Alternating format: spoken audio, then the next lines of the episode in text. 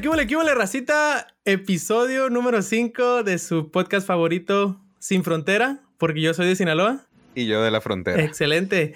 Episodio número 5 y para celebrar que tenemos eh, una manita de episodios, eh, estamos celebrando con una invitada de lujo, Andrea Pérez, que ella es eh, manager de ingeniería en PayPal. Ella era mi manager cuando yo estaba trabajando ahí en PayPal y nos va a platicar un poco sobre su trayectoria, cómo llegó a Silicon Valley y vamos a tener un tiempo para hacer preguntas y respuestas. Entonces, sin más preámbulo, eh, le cedo la palabra a Andrea para que nos platique un poco de su trayectoria. Súper. Muchísimas gracias Marco y Carlos por invitarme al, al podcast, está genial. Eh, hola a todos, mi nombre es Andrea Pérez. Ah, como eh, Marcos estaba diciendo, soy manager de ingeniería en una empresa aquí en Silicon Valley. Em, para comenzar, eh, quisiera contarles un poco de, lo, de qué me trajo acá y cómo, cómo hice para llegar a, a, trabajar aquí en Silicon Valley a la posición que tengo ahora. yo soy de Colombia, nací en Bogotá y me crié en Bogotá toda mi vida. Allá hice mis estudios, eh, me gradué como ingeniera de sistemas, no es una carrera muy reconocida en muchas partes del mundo, creo que solo existe en Colombia. eh, en ah, después de terminar... ¿También en México? ¿Ah, sí? Pero creo que no significa lo mismo, podemos hablar de eso después. eh, después de que... Sí, después de que me gradué, eh, Tuve mi propia empresa, empecé a trabajar muy joven, como a los 17 años y antes de graduarme ya tenía mi primer startup, que fue una experiencia maravillosa. Era una startup de, de aplicaciones móviles eh, por, para... Eh, la idea era monetizarlas a través de SMS. Después de ahí estuve haciendo un máster. Eh, ah, por el máster tuve que ir a hacer una, una pasantía en Francia eh, fue una experiencia genial que me cambió la vida, porque estando en Francia me di cuenta que todavía no conocía nada del mundo, que había estado como en una cápsula, que había muchas cosas que quería conocer y que, que todavía no estaba, no conocía, ¿no? Eh, cuando volví a Colombia, quedé con el bichito de quiero irme, quiero, quiero ver más cosas, quiero salir, quiero viajar, quiero, quiero estudiar más. Tenía tantas, tantas cosas en mi cabeza y, la verdad, pues muchas limitaciones también. Eh, mi familia no es, muy, no, no, es adinerada, tenía todavía las deudas de, de la universidad y demás. Eh, pero tuve la suerte de que en ese tiempo mi novio, eh, que se convirtió en mi esposo tiempo, poco tiempo después, tiene ciudadanía colombiana y suiza, entonces eh, nos pusimos de acuerdo en hacer el matrimonio por conveniencia. no estoy bromeando. Llevamos ya 10 años juntos, pero decidimos casarnos para podernos ir a, vivir a Suiza, porque eso me daría a mí la entrada a, a este país, ¿no? Nos fuimos a vivir a Suiza. Cuando nos fuimos teníamos dos maletas con ropa, no teníamos nada más y teníamos como 5 mil dólares en el bolsillo, que era lo que habíamos ahorrado de meses o más, casi un año de trabajo. Eh, en Suiza 5 mil dólares no es nada, te da como para dos meses de vida. Pero teníamos la ventaja de que la familia de mi esposo nos iba a, a recibir y nos iba a ayudar. Y también en Suiza hay un sistema muy bueno para ayudar a los suizos de retorno del extranjero que aprovechamos. Y así nos sostuvimos por unos meses hasta que a los seis meses pudimos conseguir trabajo. Afortunadamente, eh, ambos en nuestra área, que es en, en ingeniería, ambos como desarrolladores en diferentes empresas. Yo especialmente tuve muchísima, muchísima suerte porque yo trabajé en una startup la startup, eh, eh, el dueño de esta startup es David Marcos, él está ahorita en Facebook liderando Libra y un montón de cosas súper interesantes. Él se volvió el CEO de PayPal. Y uh, esta startup fue adquirida por PayPal y pues a través de esa adquisición, pues y pues yo me di mucho a conocer muchísimo en esa startup, me fue muy bien.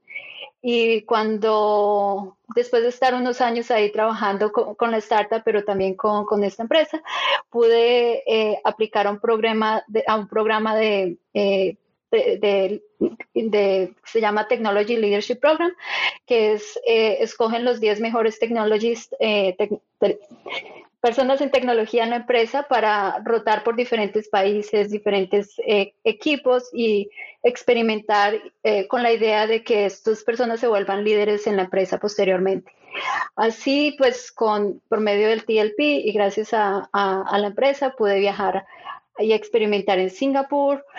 Allá vivimos seis meses con mi familia. Después eh, me vine a Silicon Valley con la, con la idea de venir solo a trabajar seis meses o un año, por, que era la duración del programa. Pero pues la verdad me gustó mucho acá y, y pues me quedé. Y ahí pues cambié de rol y crecí y aquí estoy. Tengo una pregunta súper rápida sobre eso, el TLP de rotaciones cada seis meses. ¿Cómo fue la dinámica de, cambiar a tu familia a países distintos cada seis meses? O sea, para mí es algo que, oh, lo veo. Yo tengo una hija y, mi esposa y lo veo imposible. ¿Cómo, ¿Cómo manejaste eso? Eso fue genial, eso fue la mejor parte. Esa fue mi motivación para entrar al TLP. Eh, cuando estábamos en Suiza, la, vida en Suiza era muy tranquila. En Suiza llegamos a un punto en que ya pues, nos establecimos y, la vida ya es muy tranquila y queríamos como seguir conociendo y haciendo más cosas. Cuando salió la oportunidad del TLP, yo dije, quiero esto porque quería que mi hija estuviera expuesta a diferentes culturas, a diferentes, eh, a diferentes em, experiencias. Y mi esposo, afortunadamente, tengo un esposo maravilloso que me apoya en todo lo que yo hago y todas las locuras que se me ocurren. Mi esposo dejó su trabajo y dijo, yo te apoyo en esto. Dejó su trabajo y se fue conmigo a Suiza, a Singapur, después se vino y estuvo conmigo acá en Estados Unidos. Mientras tanto, él estuvo de amo de casa, que fue una experiencia genial para toda la familia. Y, él estuvo un año, un año y medio hasta que pudo eh, obtener los papeles para comenzar a trabajar aquí en Estados Unidos. Fue, un proceso, fue una experiencia enorme para todos. Mi hija ah, pudo viajar por todos estos países. En ese tiempo ella hablaba eh, francés e inglés. Por la, por la, experiencia aprendió alemán porque nos cambiamos de un colegio alemán y aprendió inglés. Eh, para mi esposo también fue una experiencia muy buena porque pudo eh, estar con mi hija durante ese año y medio. Y para mí es, fue maravilloso porque tuve la experiencia de trabajar en, múltiples, en, múltiples, eh, en múltiples países y pude entender la cultura, por ejemplo, asiática, que es algo que, que, es importante, yo considero en mi profesión porque trabajo con muchas personas de, de, de, de este, de, estos países que si no entiendo cómo, cómo, cómo piensan y cómo eh, qué es importante para ellos, pues es más difícil mi, mi, contacto con ellos. Entonces, por todo fue una experiencia súper positiva. No veo absolutamente nada negativo ni malo en, en, en, eso. Wow, muchas gracias. Este. Bueno, pues ya a partir de eso yo creo que ya vamos a dar inicio a unas pláticas sobre preguntas y respuestas. Ah, voy a iniciar. Estas preguntas nos las mandaron nuestros millones de seguidores y nuestras familias sobre para ti como profesionista en la tecnología. Y la primera que tengo para ti es, es sobre motivación. ¿Cuál es la motivación que, que tienes para estar en este campo y, y cómo le darías un consejo para alguien que está en este campo de cómo encontrar su motivación? Eh, y te doy un contexto rápido que ah, he hablado con personas que me dicen, es que me gusta estar en este campo, estoy por el dinero, por así decirlo, pero ¿cómo le hago para, no sé, encontrar esa pasión o no sé? Entonces... Sí, yo creo que a mí, bueno, inicialmente yo empecé con, bueno, yo creo que es interesante mi caso. Yo empecé en esta carrera por el dinero y porque no, porque tenía muchas deudas y dije, bueno, ¿cuál es la carrera que en la que puedo tener un sustento seguro. Y, pues apareció esto, yo no tenía ni idea que era programación y demás. Cuando comencé mi carrera, empecé, eh, pues empecé en la universidad. Me encantó hacer eh, las clases, por ejemplo, de algoritmia, de matemáticas discretas, de, de compiladores. Todo esto fue como, wow, fue un mundo súper chévere. Obviamente hubo un desencanto cuando, bueno, tuve mi startup, esa fue la experiencia más maravillosa y eso fue como caminar en las nubes. Y después la realidad, cuando entré a una empresa donde era, más, era mucho menos creativo el proceso, mucho menos libre, eh, fue cuando dije, aquí realmente no sé qué es lo que quiero. Y ahí fue cuando entré en crisis en Colombia, cuando estaba ahí terminé mi startup, empecé la maestría y, y en ese momento empecé como ya no quiero estar acá, yo no, no, no, solo estoy trabajando, yo, yo le digo a mi esposo, en muchos casos en ingeniería uno estudia para ser creativo, para inventar, para crear, para resolver problemas y cuando en realidad va al trabajo lo que está haciendo es create, retrieve, update and delete objetos en, en, una base de datos. Y eso es supremamente frustrante. Eso no, no le gusta a nadie. A mí no me gusta, no, no soy ingeniera para eso, no quiero ser eso. Lo que yo he tratado siempre de hacer es buscar una manera de desahogar esa creatividad, esa, es, esas ganas de hacer cosas, de resolver problemas. Y en, en, muchos casos lo he hecho de manera diferente, ¿no? Entonces, por ejemplo, cuando he sido eh, desarrollador, por ejemplo, cuando estaba en Sonky, estaba en este startup, yo más que, yo buscaba los problemas, yo buscaba, y eso me ayuda muchísimo en mi carrera, siempre he sido súper proactiva, siempre estaba como pidiendo, eh, me acuerdo que decían, ay, hay un problema con los refunds, pues yo iba e investigaba qué era, cuál era el problema y no esperaba que nadie me dijera qué hacer, sino lo iba y lo hacía cuando me venían a decir, uh, hay un problema, ya tengo la solución. Entonces, yo no me, no permití nunca cuando era desarrolladora que me trataran como usted vaya, mira aquí la especificación, vaya y eche código. Nunca, nunca lo he permitido. Y después fue, esto me llevó a ser, eh, yo, yo fui arquitecta por muchos años después, y en el área de arquitectura es mucho más creativo, es un área que me encanta. Y después eh, la transición a management fue también un poco así, ¿no? Yo vi un problema, empecé a tratar de resolverlo, pero la parte técnica no era realmente el problema, era más los procesos, la organización, y entonces empecé a irme más como, oiga, a mí también me gusta ayudar gente, a mí me gusta ayudar em, como, como eh, ayudar a crecer a la gente, a mí me gusta hablar con las otras personas. Y, y empecé como, entonces yo creo que he ido evolucionando y he ido cambiando y siempre tratando de ver qué es lo que me gusta a mí en este momento, qué es lo que me interesa, porque uno cambia, no es solamente que la industria cambia, su rol cambia, pero también uno mismo cambia.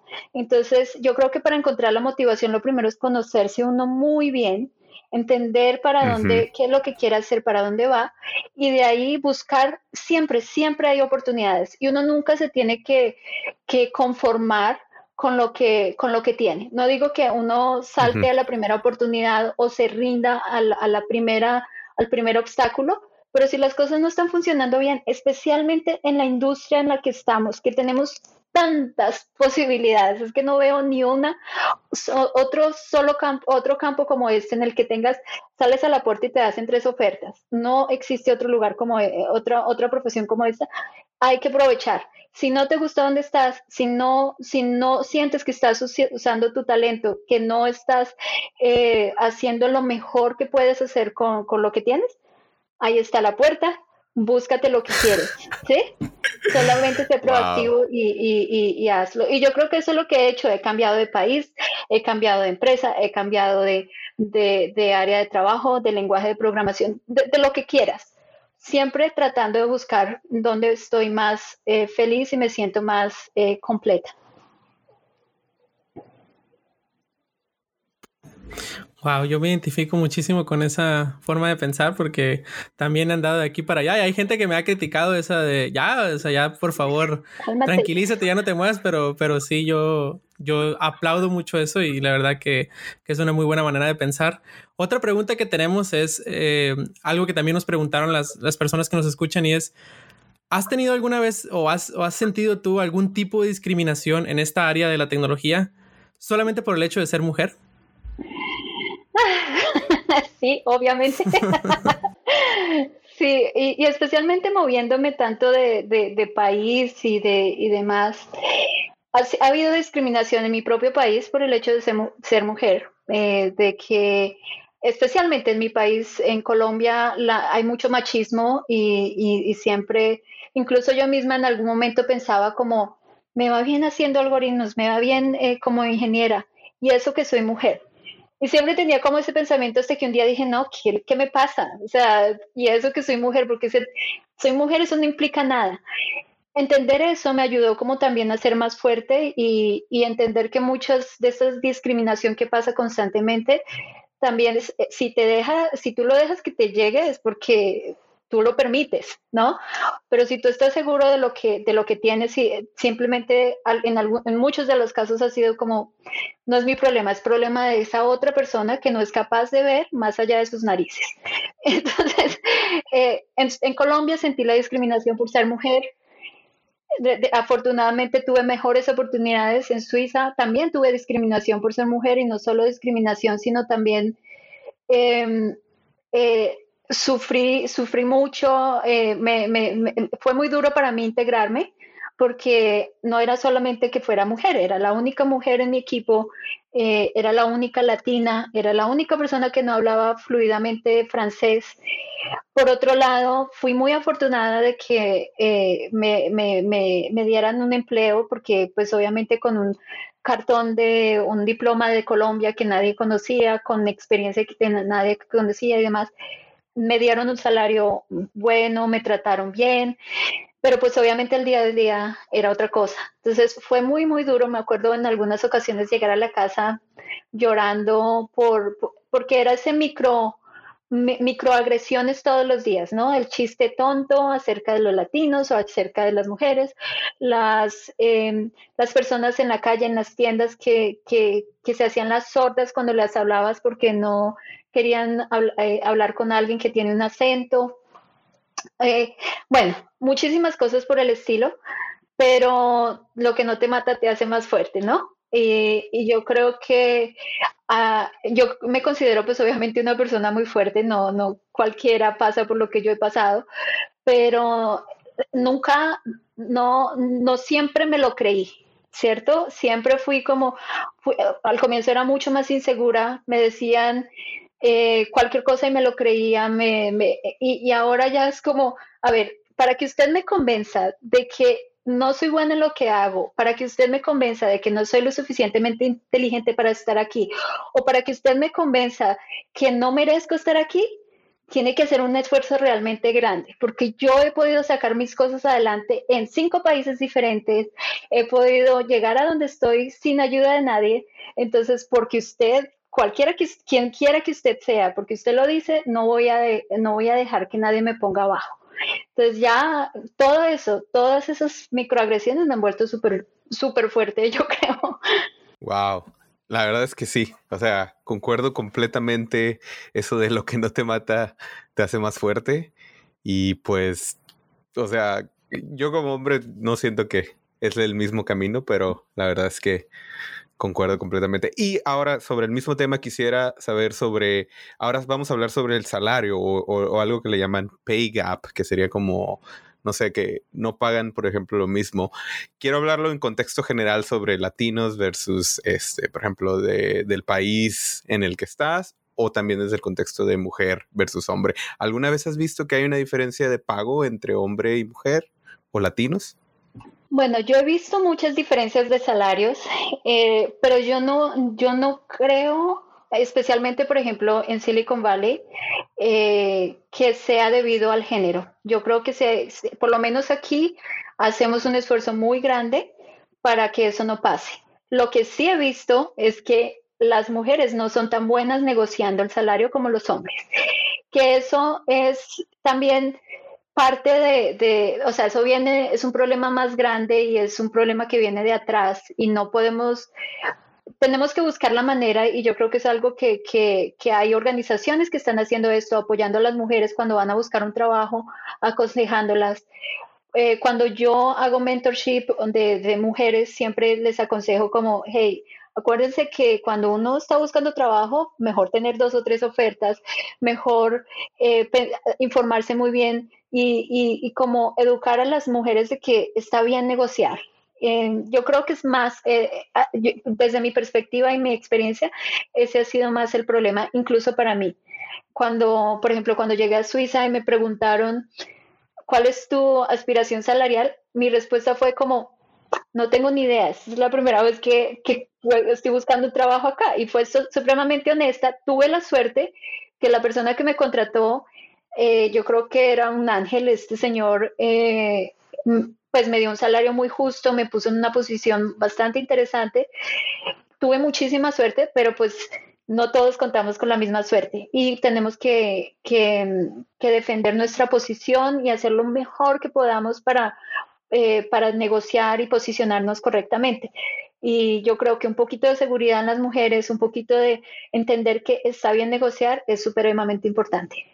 Eso de la negociación creo que es, es, muy importante y totalmente es lo que había leído este artículo que cinco minutos de negociación pueden darte 10 mil o 20 mil dólares más al año fácilmente. O sea, uno no, no ve ese valor. Pero platicamos antes de iniciar, ¿cómo es eso de que a lo mejor el latino tiene ese, no sé, síndrome del impostor y no negocia o siente que su valor tal vez sea menos? ¿Qué piensas sobre eso? Ah, yo estoy totalmente segura. Eh, yo creo que los latinos, los latinos somos un poquito acomplejados, especialmente cuando cuando nos ponen al lado una persona con, qué sé yo, un europeo o un americano con un título así de grande, de estos grandes del Ivy League, inmediatamente uno se siente chiquitito, ¿no? Como, no, pero yo cómo voy a negociar si, si se le van el...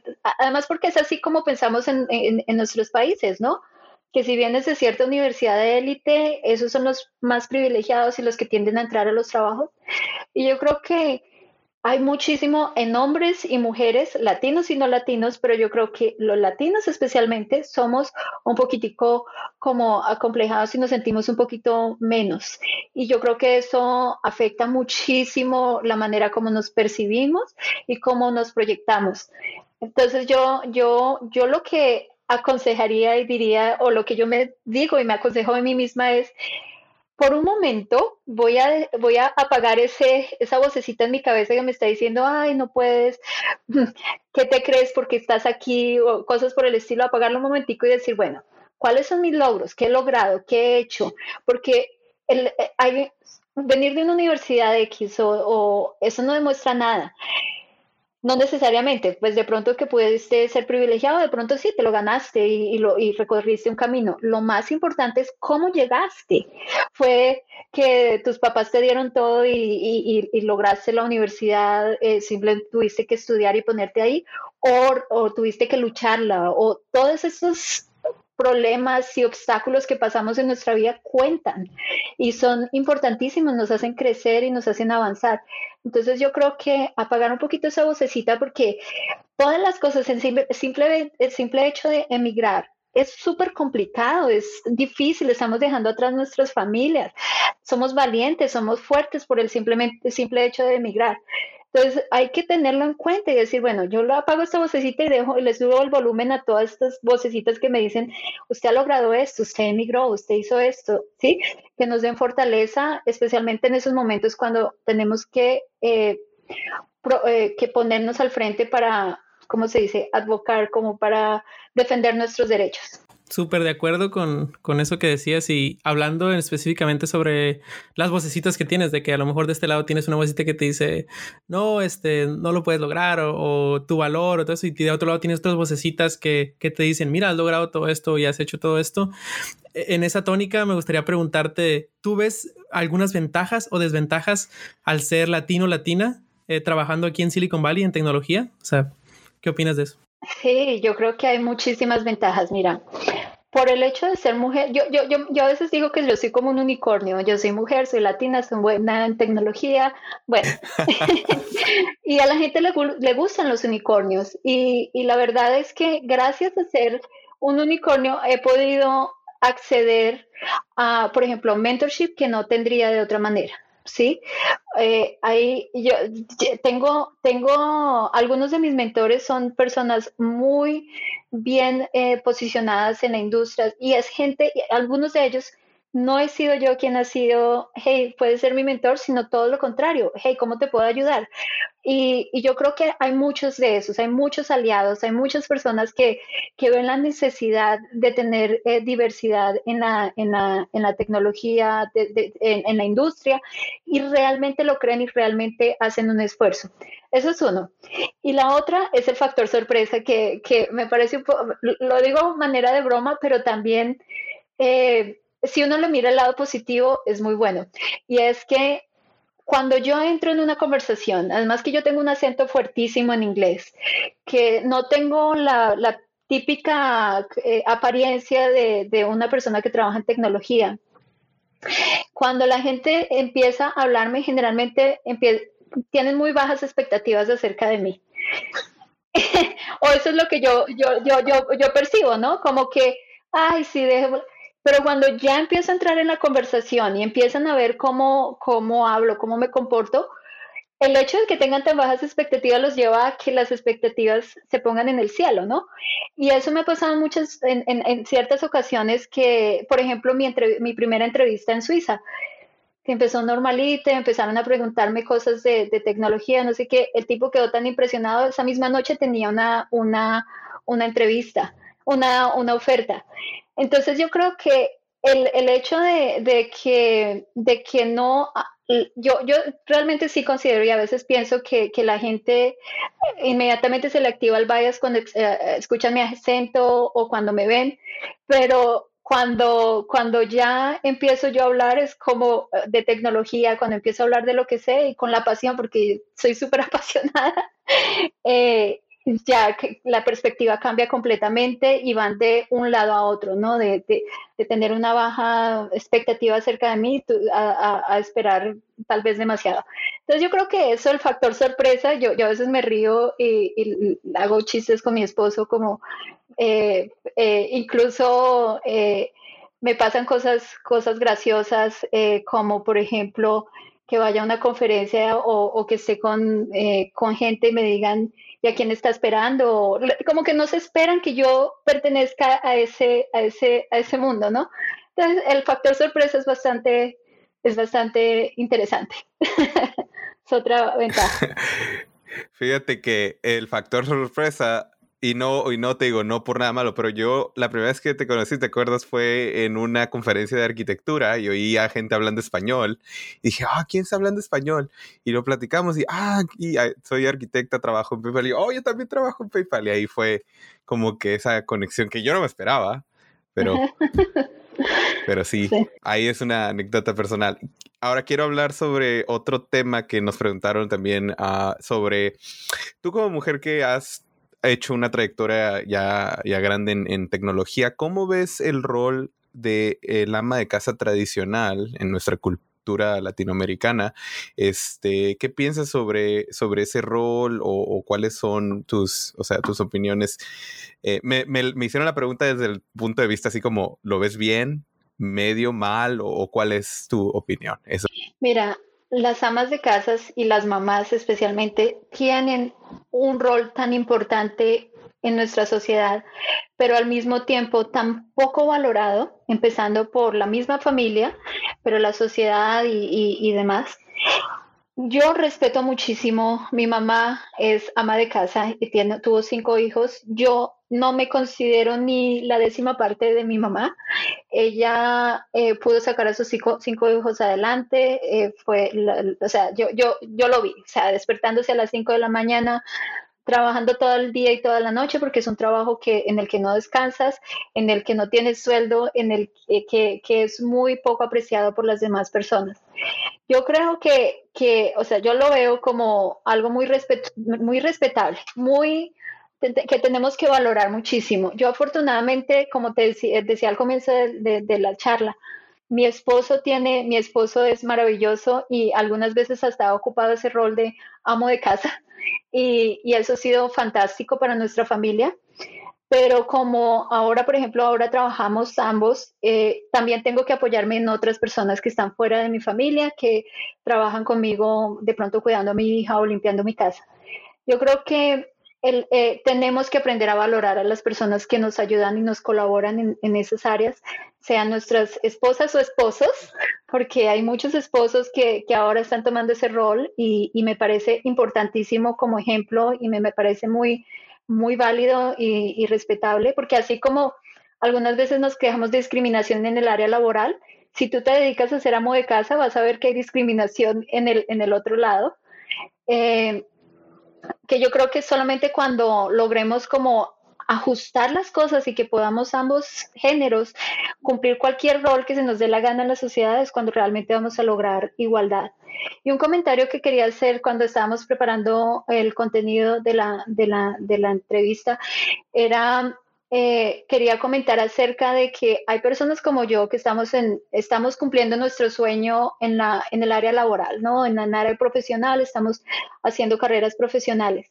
Mujeres como yo tenemos que apoyar a mujeres que no solo que están en el área profesional, pero también las personas que nos ayudan en nuestras casas. Hay mucha desigualdad y hay mucha, y, tomamos todo ah, como, como por dado, ¿no? Como que estas personas tienen que ayudarnos, les pagamos una miseria, las hacemos trabajar sábados, domingos, festivos y demás. Y yo creo que tenemos que crear conciencia de que el trabajo de casa no es sencillo, el trabajo de casa tenemos que apreciarlo y es muy, muy importante para que nuestra sociedad funcione. Entonces, eh, no sé si con eso respondo a tu pregunta, pero es que es, un tema que a mí me, me importa mucho. Súper de acuerdo. Totalmente, yo también estoy totalmente de acuerdo y Carlos lo mencionaba antes de empezar este episodio que, que nosotros somos muy privilegiados de tener esposas que, que están, son stay at home moms, que se quedan en casa con nuestros hijos y, y, y, y cuidan toda esa parte para que nosotros también podamos este, o sea, nos apoyan para que nosotros también podamos hacer este tipo de cosas o trabajar y continuar con nuestra carrera.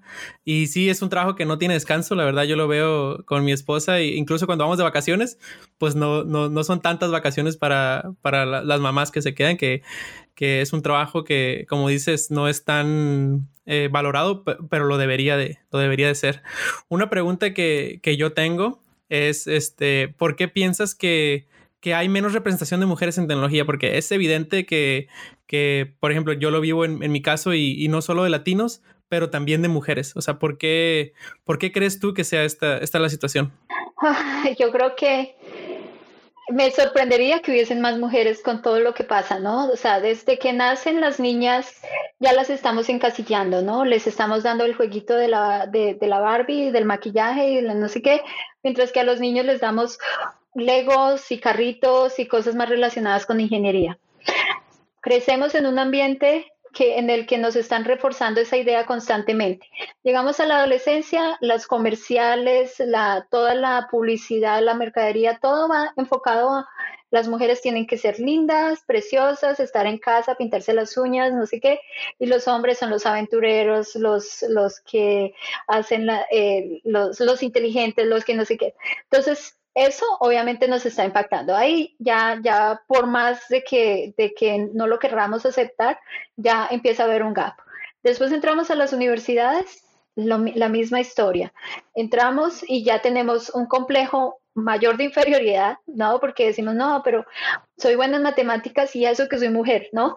Y después vamos creciendo con, con eso, nos graduamos y también hay, eh, hay yo creo que el, este, lo que estoy hablando hasta ahora es como el, el embudo, ¿no? Como que em, eh, cada día hay menos y menos y menos mujeres, ¿no? Menos niñas interesadas en, en juguetes y juegos eh, de, de pensar y relacionados con ingeniería, menos, menos adolescentes interesadas en, carreras de, tecnología, menos mujeres que se gradúan en carreras de tecnología. Y cuando llegan a al, ambiente laboral, el ambiente laboral puede ser muy agresivo para las mujeres. Eh, yo, por ejemplo, cuando, cuando yo estaba en Suiza, 30 30 personas en la misma oficina, yo era la única mujer. ¿Cómo crees que era mi vida todos los días? Vamos a jugar, ah, vamos a divertirnos, sí, vamos a jugar fútbol. No, no quiero jugar fútbol, no me gusta el fútbol. Eh, vamos a tomarnos una cerveza. Ah, no es que no me siento como muy bien yéndome a tomar una cerveza con 30 tipos, ¿no? Eh, entonces, obviamente empieza, empieza, todas esas cosas te van pesando y muchas, y, después empieza la maternidad y, la maternidad es algo que pesa mucho más en las mujeres. Entonces, muchas también dejan, dejan de lado sus carreras por ir. Eh, hay muchos, muchos, muchos factores que afectan y, pues lamentablemente eh, primero tenemos que aceptarlo y segundo tenemos que cambiarlo a todas esas etapas. Tenemos que mejorar la educación que le damos a nuestras hijas, incluso en la casa. Tenemos que mejorar la, hablar con nuestras eh, niñas y adolescentes acerca de cómo se perciben y cómo ven el mundo y, por qué se sienten a, a, veces como no puedo hacer esto o no soy fuerte o no soy inteligente. Tenemos que quitar esas, esas barreras. En el ambiente de trabajo, bueno, somos minoría, no importa. Así seamos minoría, eh, una cosa que yo insisto y que me insisto a mí y también le insisto a las personas a las que yo doy mentorship es sigue siendo mujer. Tienes que, a veces tratamos de como imitar a los hombres, ah, es que tenemos que ser fuertes y hablar como ellos, y no, tenemos que ser nosotras y tenemos que seguir aportando lo que traemos porque eso es lo que nos hace valiosas e importantes y relevantes. Entonces hay que arreglarlo, todos tenemos parte como papás, como hermanos, como esposos, como esposas, como hijas, eh, pero y de a poquito se irá arreglando, pero sí es un problema bastante grave, diría yo resuena totalmente este, este tema de, eso, de cómo la sociedad dictamina en cierta forma, o sea, no en cierta forma, totalmente el camino, ¿no? De, una mujer. Y yo por lo menos, yo tengo una hija e intento siempre de darle, o sea, todas las opciones. Aquí están los legos, aquí están este, los juguetes de cualquier, no de niño y niña, sino haz lo que quieras. Y no necesariamente quiero que se vaya por tecnología, yo quiero que ella haga lo que quiera. Pero en un futuro le voy a poner este podcast y le voy a decir, mira, escucha, escucha lo que Andrea, lo que Andrea quiere decir y mira, elige tu propio camino. Y para finalizar, quiero hablar sobre, la última pregunta es sobre cómo ser mamá en, en este ámbito de tecnología. Tú mencionas este, que tienes una hija. Eh, y, y con un trabajo de tiempo completo, ¿cómo es esta dinámica y cómo el coronavirus, la situación actual, ha, ahora sí que cambiado la dinámica? Sí, bueno, yo creo que estamos en una de las, de las mejores profesiones para una mamá, porque eh, el, desarrollo de software, eh, yo soy ahora manager, todo en el área de tecnología tienes mucha flexibilidad. Cuando yo, por ejemplo, era desarrolladora y mi hija estaba todavía más pequeñita, yo podía trabajar a la hora que quisiera. Sí, si me daba, sí, si ella se dormía tarde, podía ir, o incluso tenía tenerla en mis brazos mientras yo programaba, ¿no? Entonces yo creo, primero, cómo ser mujer o cómo, cómo, cómo, yo creo que no es solamente una cosa de las mujeres, sino que la familia entera tiene que entrar a tomar parte, ¿no? Eh, como yo te decía al comienzo, mi esposo ha sido fundamental, o sea, si sin él no podría estar acá. Mi esposo, eh, cuando yo tengo que viajar, yo sé que mi hija está en las mejores manos, no le va a faltar nada, ella, ella va a estar tranquila, yo, es más, a veces creo que está mejor con él que conmigo, pero eh, eso es súper fundamental. Segundo, buscar un, ambiente que, te favorezca, ¿no? Un manager que, entienda, no todos los managers entienden, ojalá que fuera así, pero un, manager que entienda y la importancia, ¿no? Los, eh, además que ojalá me escuchen muchos managers eh, que allá afuera y es que la responsabilidad de ser, de cuidar de los hijos no es solo de las mamás, también de los papás y también de los empleados hombres y de las empleadas mujeres. Entonces hay que darles tiempo a ambos para que puedan ocuparse de la familia porque es importante no solamente para, para la, vida profesional, sino para la sociedad en general. Y con respecto a la pandemia, es algo que me tiene muy triste eh, porque siempre que pasa, como, como decía antes, siempre las, las mujeres eh, tenemos, llevamos la peor parte, siempre llevamos como la carga más grande en la familia. Y eso aplica en esta pandemia. Y muchas mujeres eh, están quedándose en casa y, hay muchos hombres que no están ayudando como deberían y muchas están cargando la, la, la parte más pesada, ¿no? Entonces, eh, yo creo que ahí tenemos que entrar a jugar todos, ¿no? Los, los esposos, la familia como tal, que siempre es un soporte, la comunidad, los managers, las empresas, para, para que, porque yo creo que con esta pandemia lo que está pasando y, el miedo que tengo, y he leído artículos acerca de esto, es que haya una regresión en el avance de, los, de, la representación femenina en el campo laboral, que haya más disparidad de salarios, que haya más disparidad de, funciones. Eh, y eso es algo que no nos podemos permitir como sociedad. Entonces, eh, yo creo que está afectando muchísimo lamentablemente la realidad, pero yo creo que es mejor reconocerlo y tratar de, de cambiarlo que tratar de ocultarlo con un solo dedo como, como manager lo, lo he tratado de, de, impulsar con mis equipos y demás, pero espero que, que, otras personas afuera, todos tenemos que jugar parte, ¿no? Como papás, como hermanos, etcétera, a, a tratar de ayudar y, y, a, apoyar a las mujeres que han seguido en el área laboral. Pues eh, para irle dando clausura a, esto. Eh, yo totalmente concuerdo con lo que decía Carlos. Yo también le voy a poner, yo también tengo una hija y le voy a poner este podcast después eh, para que lo escuche, porque sí es cierto, o sea, cómo la sociedad va dictando y todo esto que mencionabas. Eh, y a mí se me hace súper importante que, que, sepan, ¿no? De que, que tengan como personas como tú que digan, mira, es igual que yo, es latina, eh, hablamos español eh, y, es mujer, entonces no hay, o sea, no hay por qué no ella o cualquier otra persona pueda llegar a donde tú has llegado.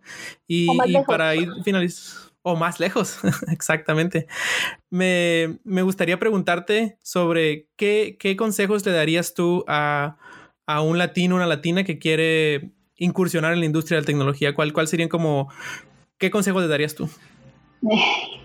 El primer enemigo eres tú mismo. Tú, tú, eres el primero en decir, no puedo, no aplico ese trabajo porque es que no me van a mirar feo, eh, no voy a poder pasar la entrevista. Calla esa vocecita e inténtalo. Inténtalo. No importa cuántas veces te digan que no, no importa todas las dudas que, tenga, que tengas, inténtalo. Cualquier cosa que quieras intentar, solo trata que de pronto te llevas la sorpresa y lo logras, pero si no tratas, ten la seguridad de que no lo vas a lograr. Es la mejor manera para fracasar. Entonces, inténtalo, lo, que sea, empezar, eh, arrancar con tu startup, cambiar de empleo, empezar a eh, aplicar a esa maestría, ese doctorado, eh, cambiar de país, cambiar de ciudad, lo, que quieres que, que quieres intentar, por lo menos inténtalo. Eh, que, después uno se arrepiente de lo que no hizo. Me encanta eso de el enemigo eres tú. O sea, Maciosare eres tú. El enemigo. es que en el himno nacional de México, ahí el Maciosare es el personaje, ¿no? Pero, pero sí, o sea, es el, self, self, ¿cómo se llama? Como eso de flagelación auto, auto del mexicano, bueno, no del mexicano, sino del latino, ¿no? De, de no, no lo voy a armar. Y yo también siempre he dicho eso, inténtenlo, no es tan difícil. Yo inicialmente pensaba que era imposible estar aquí y ahora estoy aquí. Entonces, eh, pues me siento muy bien. Muchas gracias. Gracias a ustedes, fue súper divertido y me encantó compartir un poquito de, mi experiencia con ustedes. Espero que sirva de algo. Muchísimas gracias y, ojalá poder tenerte después eh, en el podcast y seguir platicando. Eh, por el momento sería todo por el episodio y gracias a todos los que nos escuchan. Nos vemos a la próxima. Muchas gracias.